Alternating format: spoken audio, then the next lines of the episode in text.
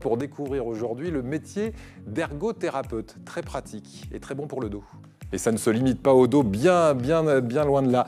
Il s'agit de d'ergonomie, j'imagine. hein. On va accueillir une ergothérapeute. Ah, c'est celle qui soigne les coques euh, ou... Alors, à- euh, c'est un métier qui s'applique à quoi exactement?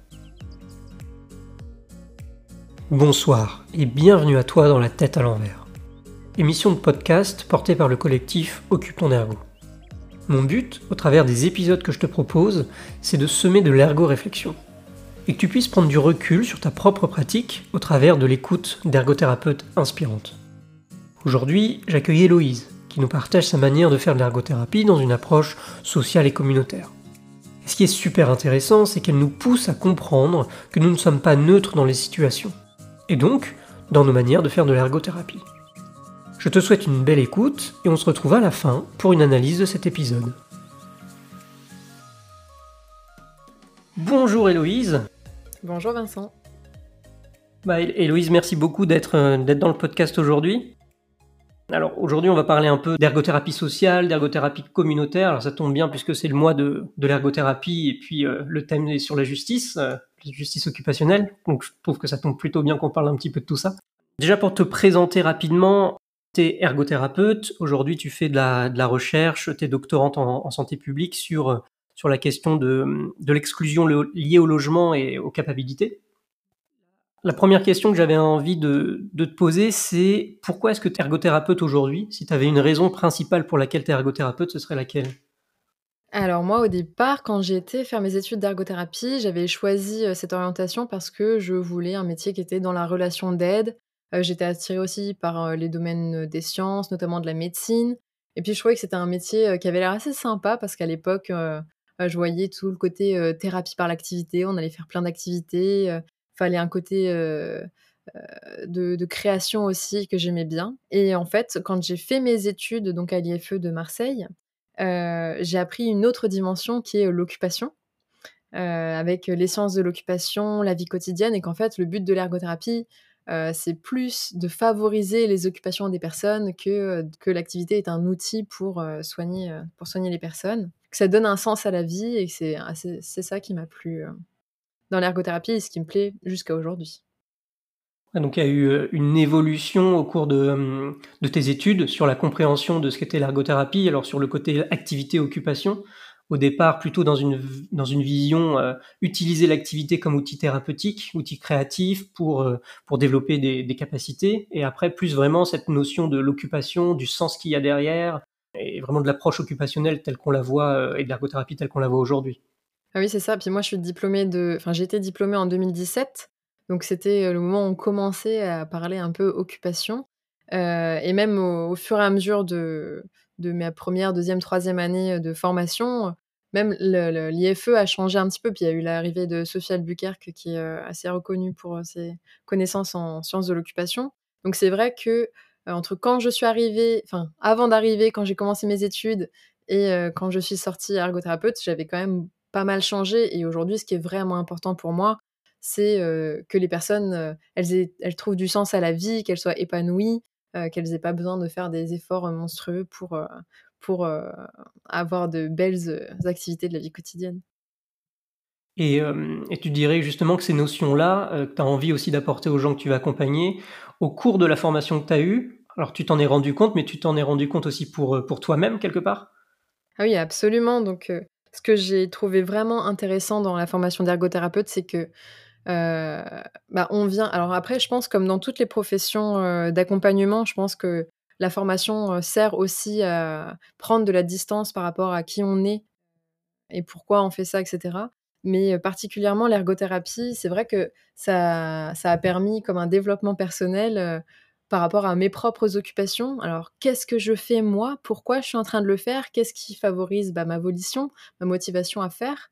Euh, Quel est mon équilibre occupationnel qui était euh, à l'époque euh, pas très bon D'ailleurs, c'est toujours pas forcément terrible, mais Mais voilà, en tout cas, ça nous donne toute une vision et on voit le monde différemment, on se voit aussi soi-même différemment et je trouve que c'est tellement riche que voilà, c'est passionnant.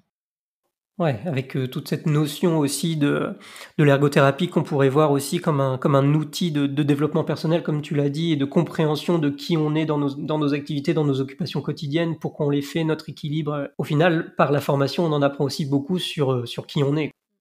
Ah, c'est vrai que je me suis sentie transformée entre avant de rentrer en formation et quand je suis sortie. Euh, quand je suis sortie de formation, je savais ce que je voulais faire et pourquoi je voulais le faire. Ouais, il y avait vraiment la notion du sens qu'on retrouve dans l'occupation, elle était euh, voilà, vraiment hyper présente. Quoi. Exactement. Aujourd'hui, euh, pourquoi c'est si important pour toi justement de mettre euh, l'approche occupationnelle, l'occupation au centre? Si tu avais un élément qui avait été révélateur au cours de ton parcours pour le faire, ce serait, ce serait lequel? En fait, moi j'ai un petit peu vécu dans les quartiers nord de Marseille, c'est des quartiers assez sensibles où il y a des grandes inégalités territoriales. Et l'école de Marseille, elle est aussi dans les quartiers nord. Donc tous les jours, on prenait le bus qui passait dans les quartiers.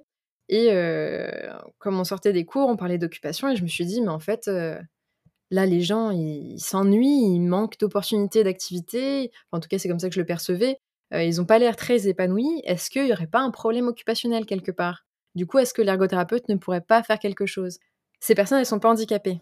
Elles sont pas malades. Elles n'ont pas de problème biomédical. Et grâce à la vision par l'occupation, je me suis dit, mais en fait, on peut peut-être faire quelque chose aussi pour les personnes qui subissent ces inégalités sociales. Donc, à partir du moment où on se préoccupe des personnes qui subissent des inégalités sociales, bah, on a forcément une vision euh, par l'occupation, puisqu'on ne peut pas avoir de vision par la maladie ou par le handicap c'est intéressant puisque tu l'as abordé euh, vraiment sur le côté de l'ergothérapie sociale. Alors c'est vrai qu'on a tendance à beaucoup euh, ancrer l'ergothérapie dans le domaine euh, médical, en oubliant parfois un peu cette ergothérapie sociale qui est vraiment en train de se développer et fort heureusement de, de prendre de plus en plus d'ampleur et c'est super.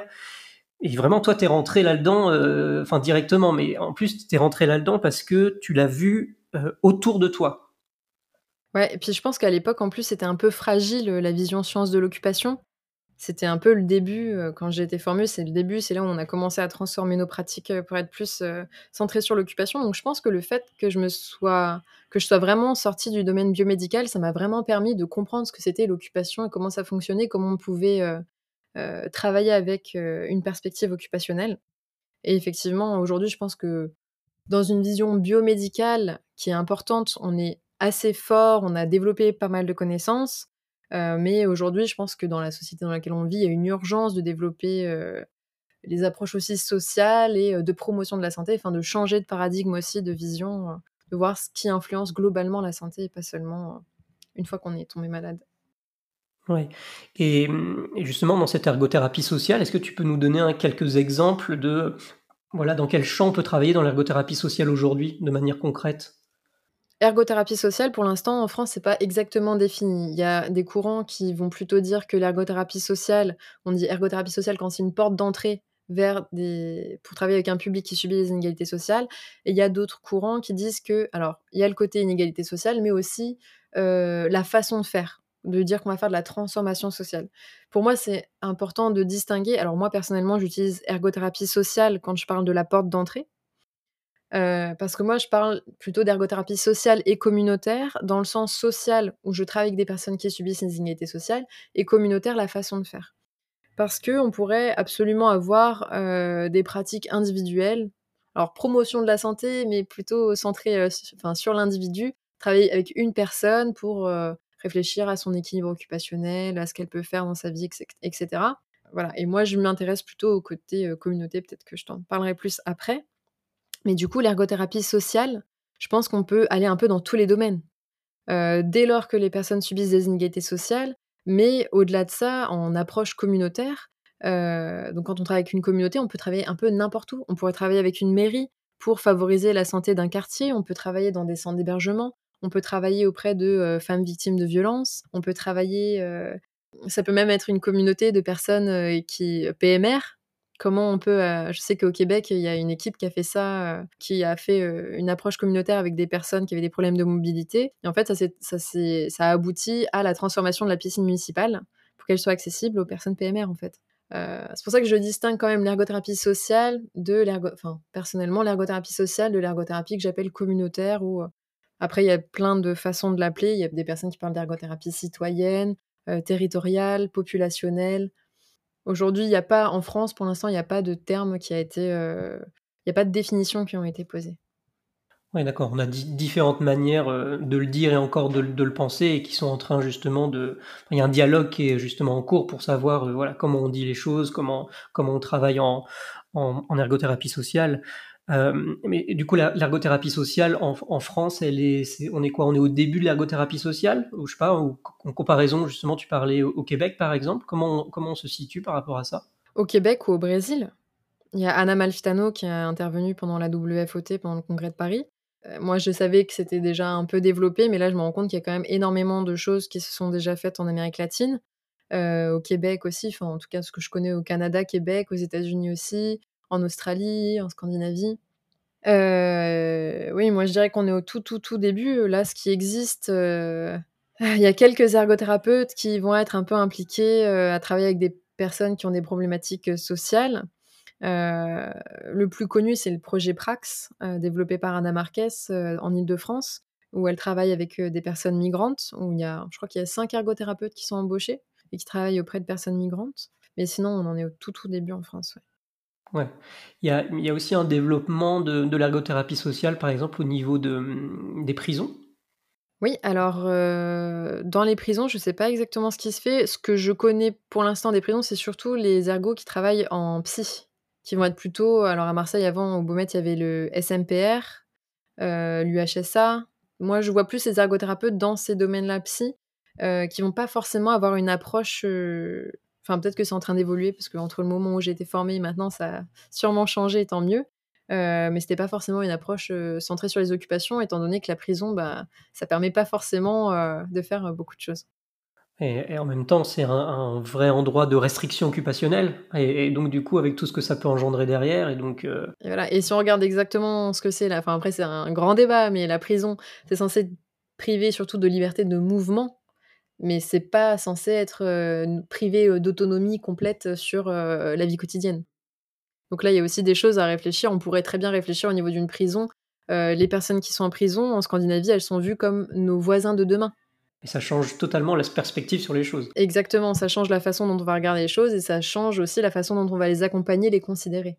Donc ça veut dire qu'aujourd'hui, euh, thérapie sociale a vraiment euh, de beaux jours devant elle en, France et c'est un champ qui est vraiment euh, hyper ouvert où il y a vraiment beaucoup de choses et j'imagine où ça foisonne beaucoup aussi aujourd'hui d'idées et de, de projets qui se montent, de choses qui se font, de dialogues, de discussions. Alors, on a pas mal de discussions. Alors, notamment, il y a le collectif Ergothérapie Émancipatrice. Et il y a un Facebook aussi, Ergothérapie Émancipatrice, si vous avez envie d'aller voir. Euh, alors, après, de là à dire que ça foisonne, je sais pas si ça foisonne. Alors, ça foisonne d'idées, oui.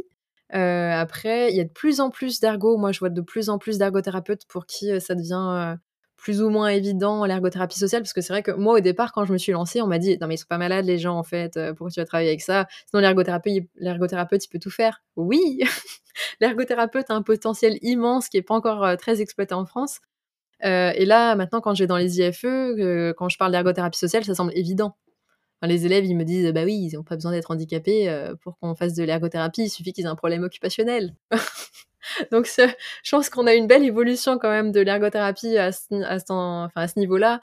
Euh, tous les étudiants et étudiantes qui sortent des promos, maintenant, ça ne va pas leur sembler quelque chose de bizarre. Donc, je pense qu'effectivement, ça va se développer. Ça s'est développé partout. Je vois pas pourquoi ça n'arriverait pas jusqu'à chez nous.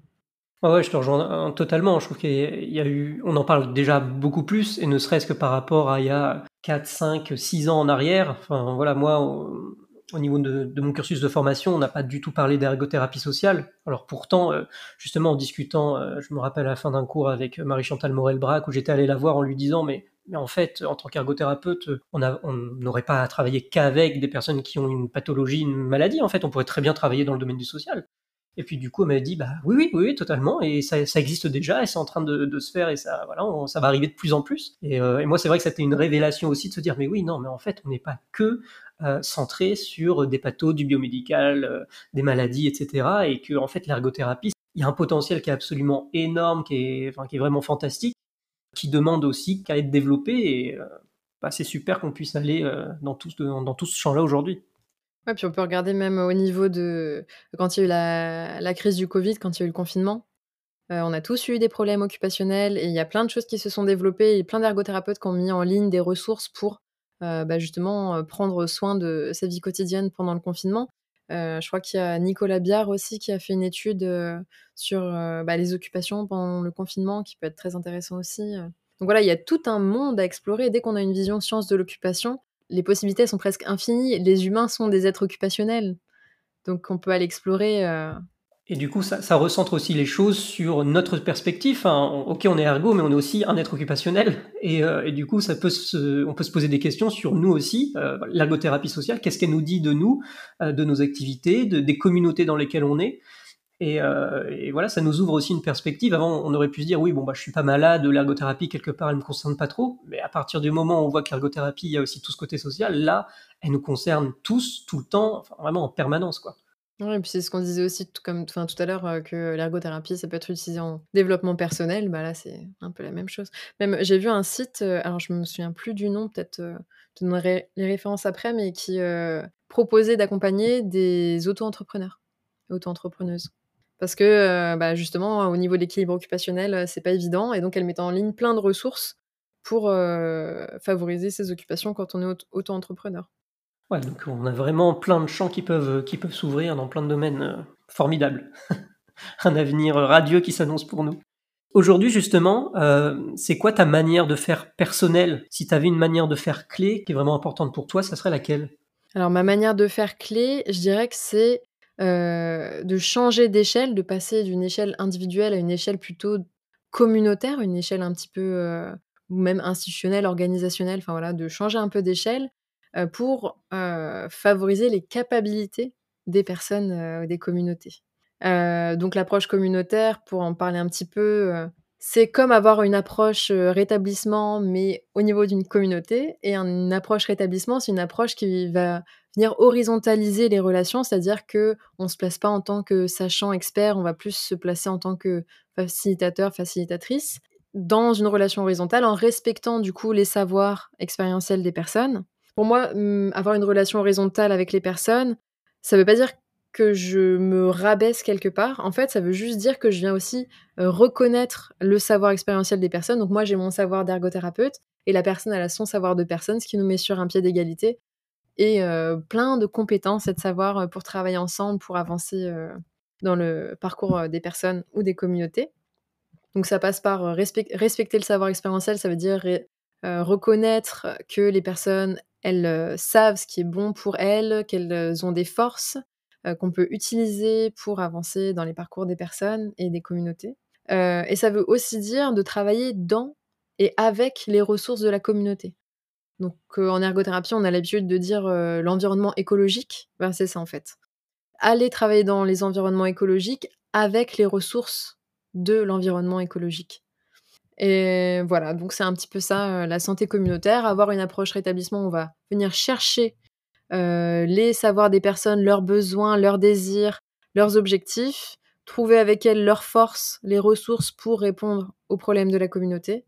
Euh, et le but un peu ultime, c'est euh, de transformer l'environnement des personnes pour euh, favoriser les déterminants sociaux de santé des personnes et lutter contre les inégalités sociales. Avec vraiment donc une notion là dans cette dans l'approche communautaire et de, rétablissement, une notion de, de, s'engager dans des projets, que la personne soit vraiment actrice et un changement de posture euh, quelque part du, thérapeute qui se pose pas en tant que sachant, mais qui se pose à égalité. Et c'est vrai que c'est très intéressant ce que tu dis, parce qu'on a toujours tendance, parfois, en tout cas, à croire que euh, être en horizontalité, c'est euh, descendre un petit peu et puis se mettre à la hauteur de l'autre et puis mettre notre savoir de côté. Alors que non, en fait, c'est pas du tout ça. Ça, ça serait plutôt une, une, vision un peu en perte. Mais en fait, on peut très bien voir l'inverse, une vision en gain, de se dire oui, ok, moi j'ai mon savoir expérientiel, j'ai mon savoir de connaissances, de formation que j'ai eu, mais la personne aussi, elle en a. Et du coup, c'est comment je la remets, elle, en horizontalité au même niveau que moi et que je lui donne, je lui fais gagner euh, ce niveau-là pour, pour être avec moi et qu'on discute ensemble ensuite.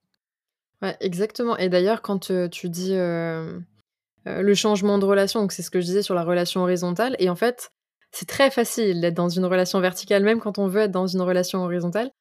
donc tu disais la personne elle doit être actrice. Alors ça en ergo, on a quand même pas mal appris à faire en sorte que la, de ne pas faire pour la personne, mais de faire avec. Ça, en général, c'est plutôt acquis. Par contre, ce que je dis toujours qu'on n'a pas forcément beaucoup appris, c'est euh, ne pas penser pour et ne pas décider pour. Et pour illustrer ça, donc moi j'avais mis en place un petit groupe de santé communautaire avec des personnes qui sortaient de détention. Et j'avais fait mon mémoire d'ergo avec ces personnes-là, je les avais interrogées, chaque personne. Et dans mon mémoire, ma conclusion, c'était que, en gros, tout le monde avait envie de faire du sport, tout le monde avait envie d'avoir des relations sociales, et notamment dans les relations sociales, de trouver une conjointe. C'était que des hommes que j'avais interrogés. Et donc, je me suis dit, enfin, moi, en imaginant ce qu'on pourrait faire dans le projet, je me suis dit, ah, c'est super, on va monter un projet, on va s'entraîner au football, puis après, on va organiser un tournoi avec d'autres associations où il y a des femmes à l'intérieur. Comme ça, ils vont pouvoir et faire du sport et rencontrer des, des, femmes, euh, voilà. Et en fait, ce qui s'est réellement passé, c'est que euh, en ayant cette posture horizontale, je me suis rendu compte que j'avais, j'étais partie beaucoup trop loin. J'avais pensé pour les personnes et les personnes déjà, ce qui avait été euh, beaucoup apprécié de ce qu'on a fait dans le groupe, en fait, on a fait, ils ont organisé une sortie pour aller visiter un parc le parc Borély à Marseille, que la plupart des Marseillais connaissent et qu'ils ont déjà été ou qui peuvent aller régulièrement. Là, c'était une sortie euh, de, c'était une ressource communautaire qu'il y avait une personne du groupe euh, qui avait entendu parler, ils n'avaient jamais été, ils connaissaient pas ce que c'était, et donc euh, ils ont organisé toute cette sortie. Et c'était déjà un gros événement. Donc en fait, moi, avec mes idées de tournoi sportif, j'étais partie beaucoup trop loin. J'avais pensé pour les personnes en fait. Il y a cette notion de je suis allé beaucoup trop loin et des fois on essaye de trouver des solutions hyper complexes parce que ça correspond à une idée qu'on projette et qu'on se fait des choses, alors qu'en fait des fois la solution elle est toute simple mais si euh, elle vient pas des gens, qu'on n'essaye pas de les interroger sur eux, quelle est leur solution, et eh ben on passe, euh, on passe totalement à côté. Laisser faire les gens, comme tu dis, ça, ok, c'est acté, mais ne pas penser à la place des gens, euh, effectivement, c'est pas acté. Et pour l'avoir vu aussi dans le côté conduite du projet, ok, il y a un appel à projet qui a été fait par l'ARS, par exemple, ou une institution. Et euh, bon, bah, qu'est-ce qu'on va proposer? Et la première étape, c'est OK, on interroge les professionnels qui connaissent les gens en se disant oui, bon, c'est bon, on connaît les gens, on les, on les accompagne tous les jours. Et du coup, ah, bah, je vais répondre avec ce que je, sais de ces personnes-là, mais en fait aussi avec toutes les représentations que j'ai de ces personnes-là en créant un projet. Et puis après, on monte le projet et puis on se retrouve à essayer ah, mais pourquoi de les faire venir les gens dans notre projet. et d'argumenter pour leur dire mais oui c'est super revenez on a fait ça pour vous etc Exactement. on a fait ça pour vous sans vous Exactement, voilà. Et, ne pas prendre de décision, c'est assez, assez difficile aussi. Enfin, moi, je le vois dans toutes les équipes en général. On fait des réunions d'équipe sans les personnes concernées. Il y a un problème. Et eh ben, l'équipe réfléchit à une solution et elle applique la solution. Donc là, on a pensé et décidé pour. Enfin, ça, c'est hyper courant hyper courant. Et pour revenir à ce que tu disais tout à l'heure, l'exemple que j'avais fait, que j'étais partie trop loin, entre guillemets, comme si. Enfin, c'est pas que je suis partie trop loin, mais en tout cas, j'ai vraiment pensé pour les autres. Mais d'un autre côté, tu vois, on a fait, avec un autre groupe, je travaille avec des personnes sans domicile, on a pareil fait un atelier de santé communautaire. En fait, le projet qui a émergé, c'était d'organiser une sortie à cheval, enfin, avec les personnes sans domicile, mais aussi avec des enfants sans domicile. Et alors là, c'est un gros projet, pour le coup.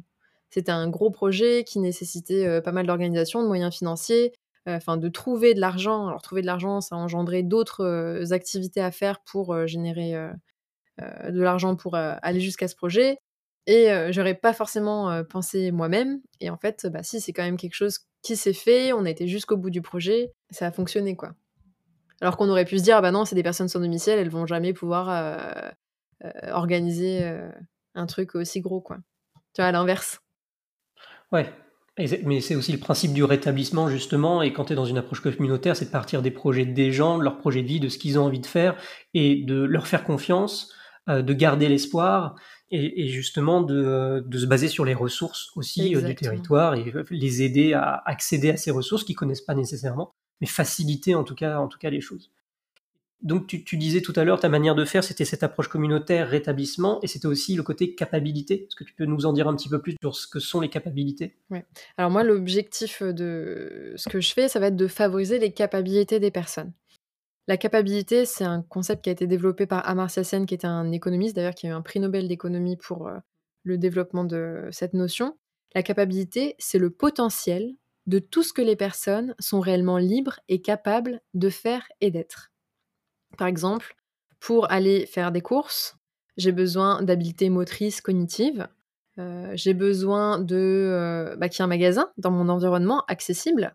J'ai besoin que dans l'environnement, il y ait euh, des choses à acheter. J'ai besoin de ressources financières pour acheter et j'ai besoin de la liberté de faire mes courses.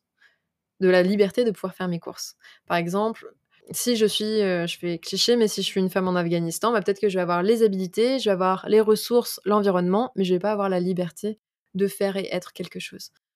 Et donc c'est ça, la capacité, c'est un concept qui va prendre en compte tout ce qui est dans notre environnement et nous-mêmes, enfin tous nos facteurs personnels et environnementaux, et qui vient les lier en permanence, comme dans la perspective transactionnelle, qui va permettre d'avoir une vision à la fois de la qualité de vie des personnes et à la fois une notion de justice sociale.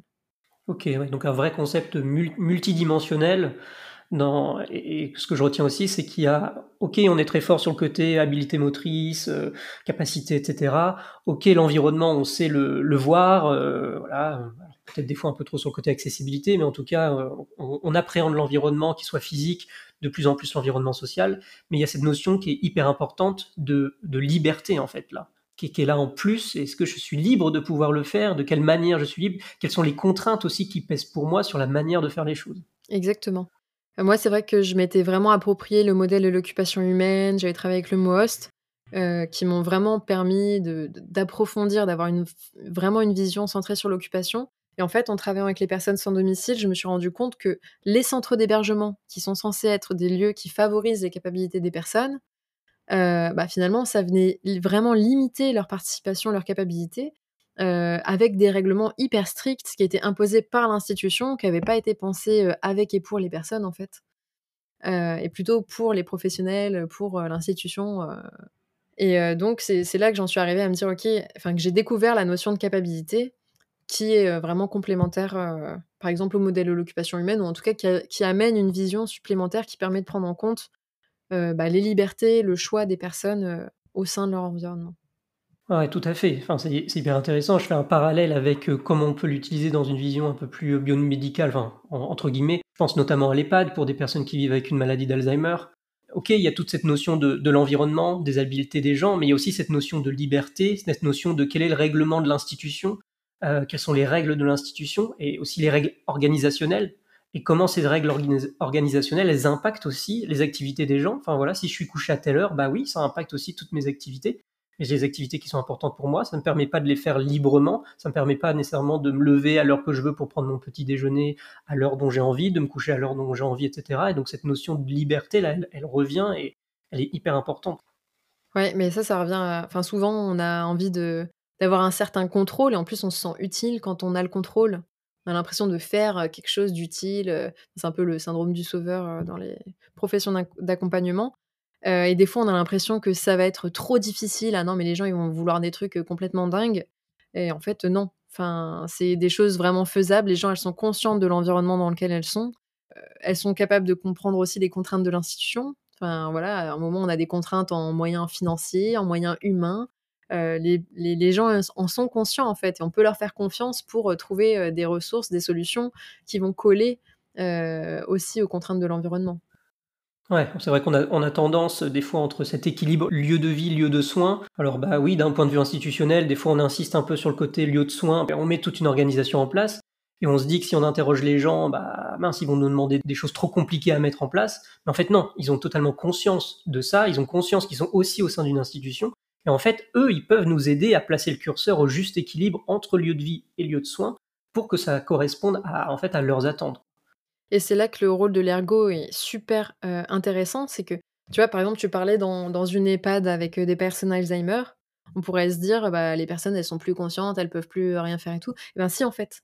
L'ergothérapeute, justement, il a cette capacité à déceler les forces des personnes et de favoriser la participation. C'est ça notre force. Et c'est ça qui fait qu'on est des excellents professionnels pour faire de la santé communautaire. Parce que euh, la santé communautaire, l'action communautaire n'a pas attendu les ergothérapeutes pour se développer. Mais euh, nous, notre particularité, c'est qu'on est un peu spécialiste de la participation, euh, de qu'est-ce qui favorise une, participation. On peut détecter les forces et on a plein de modèles qui nous permettent d'analyser bah, justement les occupations, qui va faire que ça va favoriser euh, la, participation aux actions communautaires ou en tout cas à la transformation de l'environnement ou toutes ces approches d'ergothérapie sociale communautaire.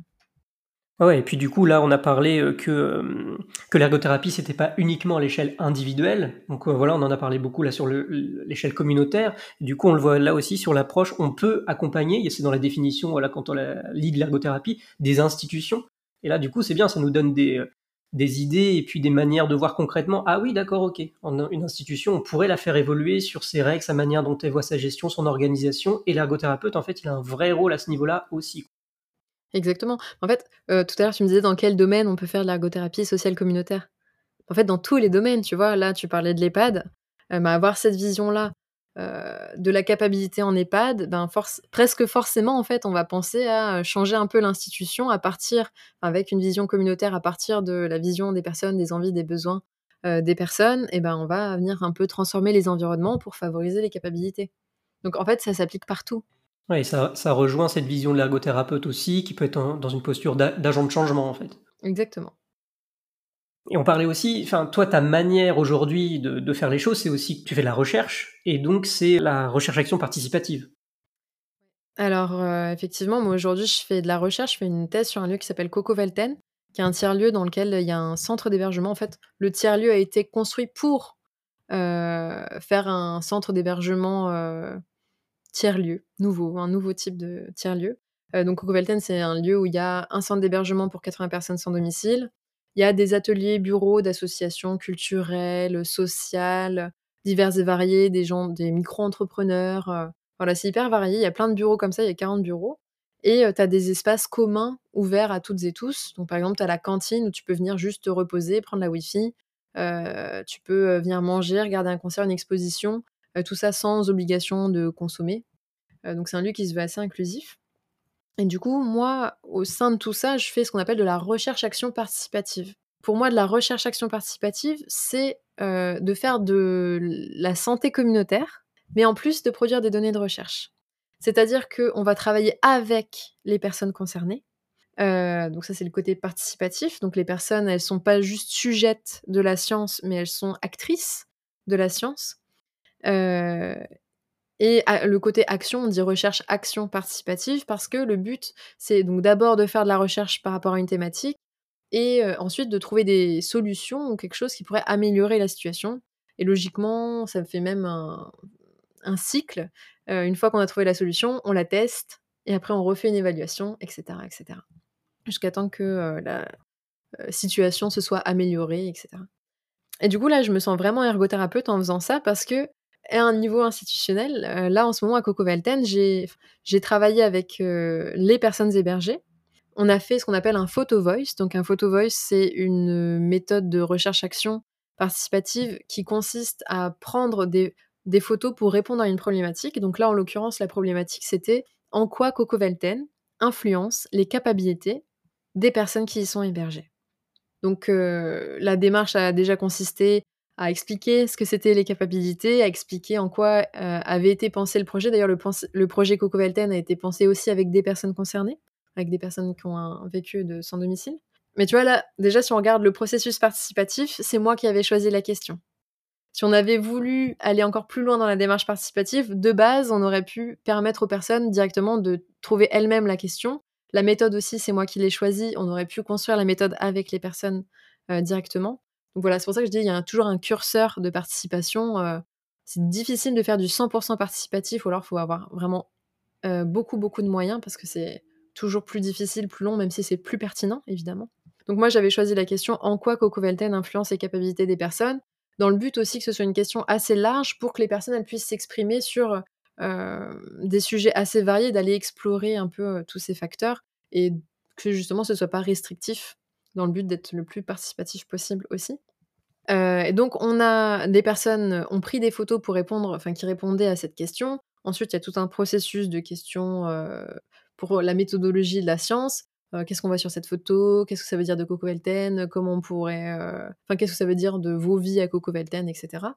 Et à partir de là, ça nous donne plusieurs thématiques qui émergent avec des solutions. On réfléchit, ok, qu'est-ce qu'on pourrait faire pour améliorer encore le programme Coco pour les capacités des résidents. Donc on a fait cette recherche. Une fois que cette recherche a été terminée, j'aurais demandé, OK, maintenant qu'on a toutes ces données, qu'est-ce que vous voulez faire? Qu'est-ce que vous voulez en faire? On a une recherche et des propositions. Parce ce qui a été euh, choisi par euh, les participants et les participantes, ça a été de présenter la recherche à ce qu'on appelle le conseil de vie de Coco donc qui va rassembler toutes les parties prenantes de Coco Velten, les ateliers bureaux, les résidents, euh, les personnes qui s'occupent du projet, etc. Donc on a présenté la recherche et on a présenté nos axes de recommandation. On l'a fait aussi au sein des conseils de vie de la résidence, donc avec les résidents et les travailleurs sociaux. Et par exemple, dans les propositions d'amélioration, il y avait le fait de pouvoir héberger des personnes, des invités la nuit, recevoir des invités pour la nuit. Il y avait aussi le fait que, au niveau de l'accompagnement social, ils sentaient qu'il manquait quelqu'un qui ait des connaissances administratives, juridiques. donc, ce qui a été réalisé, c'était que finalement, aujourd'hui, les personnes, elles ont le droit. En Conseil d'État, j'ai été décidé que les personnes avaient le droit de recevoir des invités pour la nuit. Donc après, il y a une démarche, il faut demander à l'avance, etc. Parce qu'il y a des normes de sécurité qui font qu'on ne peut pas le faire n'importe comment. Et il y a une assistante sociale qui a été recrutée. Quand il y a eu un changement de travailleurs sociaux, bah, ils se sont dit, OK, bah, on, va avoir, on va recruter une assistante sociale qui est coordonnatrice de parcours comme les autres travailleurs sociaux, mais qui pourra nous amener un petit peu ce regard-là sur les connaissances administratives. Donc ça, c'est un exemple de... C'est de la recherche, mais en fait, c'est assez simple, ça reprend les principes de, santé communautaire. On pose une question, on se dit, OK, quelles ressources on a pour y répondre, comment on fait pour agir, pour transformer l'environnement? Tout ça en favorisant la participation, parce que plus on travaille avec des personnes qui subissent ces inégalités sociales, plus la participation est difficile à mobiliser. Donc là, c'est là qu'interviennent toutes les compétences de l'ergo. Et là, comme ça, on peut transformer des environnements et avoir une plus grande échelle pour favoriser les capacités de les, tous les résidents, les résidentes de Coco Velten, plutôt que de travailler avec une résidente qui, de toute façon, va être bloquée par le fonctionnement de l'institution, par exemple. Génial, en fait, comme, comme méthodologie et, manière de faire. Et quelque part, on crée une organisation apprenante, mais apprenante des personnes qu'elle accompagne directement. c'est, enfin, moi j'adore parce que, euh, enfin, il y a plusieurs choses qui se font. Déjà, les personnes qui participent à la recherche, ça leur donne déjà un cadre pour réfléchir à qu'est-ce qui influence ma vie aujourd'hui. Ça, c'est un peu en plus de la santé communautaire. Alors, dans la santé communautaire, on va réfléchir aussi, on va essayer de faire, euh, de trouver euh, les causes, enfin, de soit de ce qui va pas, soit de justement ce qui permettrait d'aller mieux si on est plus dans une approche centrée sur les forces. Euh, mais en tout cas, ça va permettre de se donner un temps de réfléchir ensemble et de voir qu'en fait, on n'est pas tout seul ou toute seule à subir euh, certaines choses et à avoir des envies. En fait, on voit qu'on a des envies communes.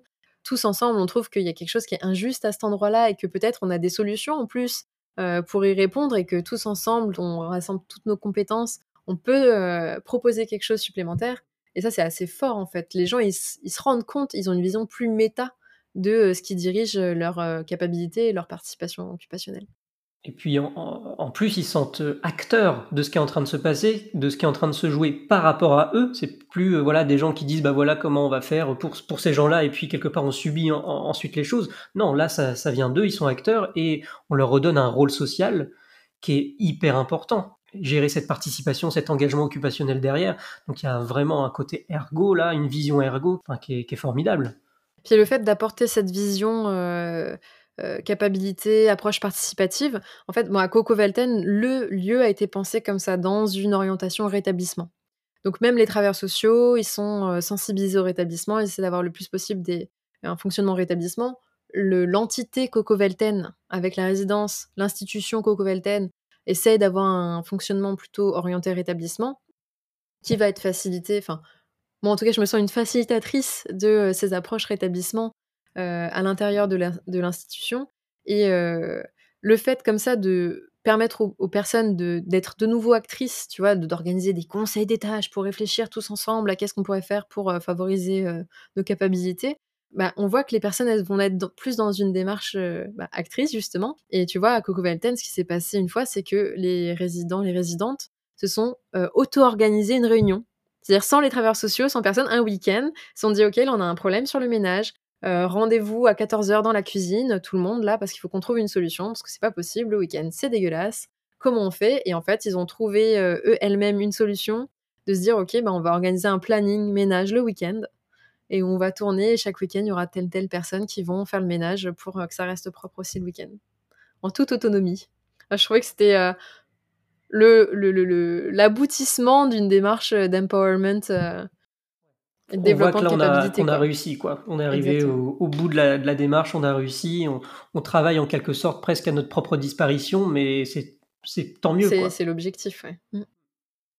J'aime bien terminer par, euh, par une question, parce que je trouve ça important de pouvoir aussi se poser des questions et puis qu'on peut pouvoir y répondre en fonction de, de là où on est, de la, de la vision qu'on a. Euh, si tu avais une question à laisser aux, ergothérapeutes qui, nous écoutent, ta question inspirante, ce serait laquelle? Moi, je proposerais de quelle manière mes propres déterminants sociaux influencent mes accompagnements. Parce que c'est vrai que souvent, en tant qu'ergothérapeute, on peut se voir un peu en dehors de l'environnement. On se voit comme quelqu'un qui observe l'environnement et la personne et les occupations. On a tendance à pas forcément se mettre dans l'environnement. Et en plus de ça, on n'a pas forcément conscience de nos propres déterminants sociaux. Par exemple, moi, bah, je suis une femme, donc par rapport à un homme, je vais pas forcément être en situation de domination, je vais pas forcément trop penser pour faire pour la personne. Mais par contre, je suis diplômée. Donc la personne, elle va me mettre euh, sur un piédestal et moi aussi, je peux me mettre peut-être sur un piédestal en me disant, bah, moi j'ai les connaissances, je, suis sachante, etc. Euh, puis après, je suis blanche. Donc par rapport à une personne racisée, euh, il peut y avoir aussi un rapport de domination, etc. Ce qui est intéressant, c'est de se dire, ok, je suis dans le système de la personne, j'ai mes propres déterminants sociaux, quelle influence ça va avoir dans mes accompagnants Parce que ça en a. Je veux dire, il faut vraiment essayer de prendre conscience de nos propres déterminants et après, à partir de là, faire attention. Euh, moi, quand je vais être avec des personnes moins diplômées, ben, je vais faire très attention à mes prises de parole, par exemple. Parce qu'en général, plus on est diplômé, plus on a tendance à prendre la parole. Donc, je vais faire en sorte d'être vigilante à laisser la parole et aussi à ce que les personnes moins diplômées puissent plus s'exprimer, par exemple. Voilà, il y a tout un tas de choses qu'on peut euh, réfléchir. Si je viens d'une catégorie socio-professionnelle plus élevée, ben, je vais pas avoir la même vision du monde, la même façon de faire qu'une personne qui vient des milieux plus défavorisés. Et donc, je vais pouvoir, euh, enfin, je vais avoir tendance à aussi prendre un peu l'ascendant sur la personne. Voilà, être vigilant à tout ce genre de choses. Ok, donc bien faire attention à nos propres déterminants sociaux qui nécessairement influencent la situation, même si on n'en a pas toujours conscience parce qu'on les a internalisés, voilà, nécessairement. Mais là, voilà, ta question, c'est l'occasion de, de, se voir un petit peu, de, de s'interroger sur qui on est, nos propres déterminants et de se dire, ouais, ok, ça a une influence, de quelle manière, comment je peux faire pour éviter que c'est une trop grande influence pour laisser la place aux autres. Et d'ailleurs, si vous voulez creuser un petit peu ce sujet, il y a Antoine Bayard qui a fait une euh, vidéo, enfin qui est sur, je crois, c'est le réseau OHS qui publie des vidéos sur YouTube. Euh, et il parle justement de la capacité et de quelle place nous avons au sein de l'environnement des personnes pour, euh, sur l'influence des capacités. Donc Antoine Bayard qui est un chercheur ergothérapeute. Super. Bah écoute, merci beaucoup Héloïse pour tout ce que tu nous as dit euh, aujourd'hui. Moi j'ai appris euh, énormément de choses. J'ai même pris conscience d'un certain nombre de choses et, voilà, c'est aussi pour ça que je fais ce podcast. Donc je t'en, je t'en remercie. J'espère que voilà, il y aura la même chose chez les personnes qui nous écoutent. Euh, et puis je te dis à bientôt alors pour d'autres discussions. À bientôt Vincent et merci beaucoup de m'avoir invité à la tête à l'envers. J'ai trouvé cet entretien avec Héloïse absolument passionnant et je trouve que le développement de l'ergothérapie sociale est un réel marqueur du changement de paradigme en cours. La focale n'est clairement plus sur la pathologie ou le déficit, mais bien sur les difficultés occupationnelles, quelle qu'en soit l'origine. Et ça, ça nous ouvre des portes incroyables. Ce que je trouve également très important, dans ce que nous partage Héloïse, c'est la possibilité de pouvoir agir avec les personnes à des niveaux communautaires et institutionnels. Pour reprendre la thématique de la journée mondiale de l'ergothérapie, redonner aux personnes la possibilité de choisir pour elles-mêmes et de saisir des opportunités par elles-mêmes. Et ça, c'est gagner en justice occupationnelle en luttant contre ce qu'on appelle l'impuissance acquise. Car nos institutions, par leur organisation, par leur manière de voir les personnes qu'elles accompagnent, peuvent parfois facilement glisser vers une forme d'imposition douce. Alors pas toujours consciente, parce que je sais ce qui est bien pour l'autre et je le fais pour lui. Alors effectivement, on le fait pour lui, mais aussi sans lui. Et malheureusement, sur le long terme, on apprend à l'autre le rôle de spectateur, et non celui d'acteur. Et de la même manière que nos institutions ne sont pas neutres, nous ne le sommes pas non plus en tant que thérapeutes. Le point de vue de nulle part n'existe pas. Notre manière de voir le monde est en partie déterminée sociologiquement. Et donc, notre manière de faire de l'ergothérapie est en partie influencée par nos déterminants sociaux. Alors, garde en tête cette question d'Héloïse. Demande-toi quels sont tes déterminants sociaux et de quelle manière ils peuvent influencer tes accompagnements. Je te remercie pour ton écoute, n'hésite pas à partager cet épisode autour de toi et je t'invite à me faire un retour via la page Facebook ou le compte Instagram Occupe ton ergo ou de manière plus personnelle sur mon compte LinkedIn Vincent Alouin ou Instagram Monsieur Pichalacargo. Prends bien soin de toi et de tes occupations et je te dis à très vite.